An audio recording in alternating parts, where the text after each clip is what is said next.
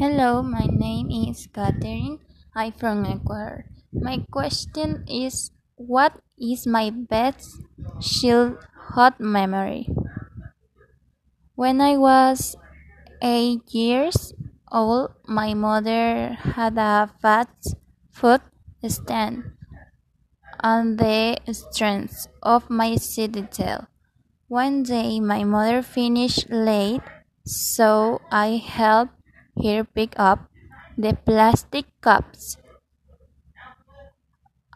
At one point, I did not see a boy playing with a soldering iron.